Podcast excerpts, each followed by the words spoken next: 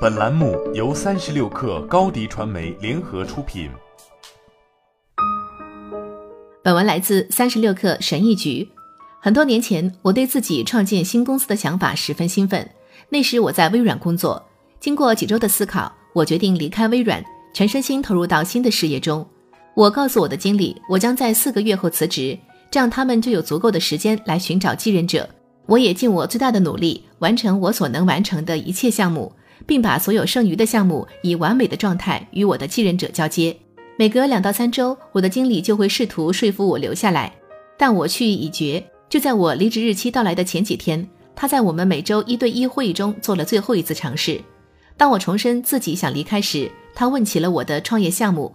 我花了十五分钟描述我的想法以及我们目前所取得的成果。最终，我的热情点燃了他。他问我是否愿意接受他做天使投资人。我当然同意了。我们公司就这样获得了第一批五万美元的种子资金，还有了微软副总裁作为投资者。过去十年里，我一直在创业。此外，我偶尔也会在世界各地教授创业课程。研讨会参与者总是会问很多问题，其中提问比较多的几个问题是：我有一个关于创业的好主意，但是我现在要全职工作，我该怎么开始创业呢？我应该辞掉工作，专注于这个想法吗？我的第一步应该是什么？一不要过河拆桥。有些人可能会认为，因为自己即将离职，所以可以开始少做一些目前的工作。你想着这会让你有更多的时间来创业，对吧？错了，现实是不同的。这时候你需要多做一点工作，确保你的雇主会和你在一个阵营。为了防止创业失败，当你离职的时候，你需要以一种能让你回来继续工作的方式来完成离职流程。毕竟，对于初创公司来说，失败的案例确实太多了。而且还有可能得到一些福报，有时事件会发生意想不到的转折，正如文章开头的那一则故事所述。二、规划好过渡期，在离职之前，你需要花些时间做一个周末企业家，同时做你现在的工作和创业项目。我建议你以这种模式生活三到六个月。你需要在目前的工作上付出额外的努力，以确保平稳过渡。你还需要在创业上投入大量精力。现在做的越多。当你开始全职创业时，你的准备就会越充分。要成功完成这样的高强度任务，唯一的办法就是认真规划。三，学着成为一名企业家。如果这是你的第一次创业，你需要花些时间来了解创业世界是如何运作的。你可以阅读我推荐的必读书目，也可以观看创业学校的视频，还可以参加聚会和各种会议，和你想学习的企业家建立联系。四，头脑风暴和评估。在选择执行某个创业想法之前，先考虑上几十个想法。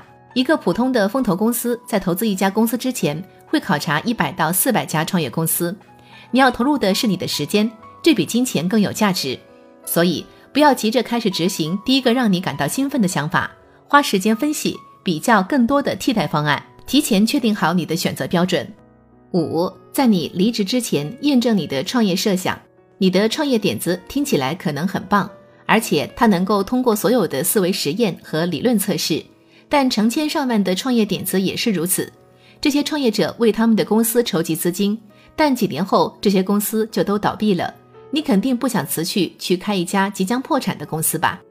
六，培养自律，准备好做出牺牲。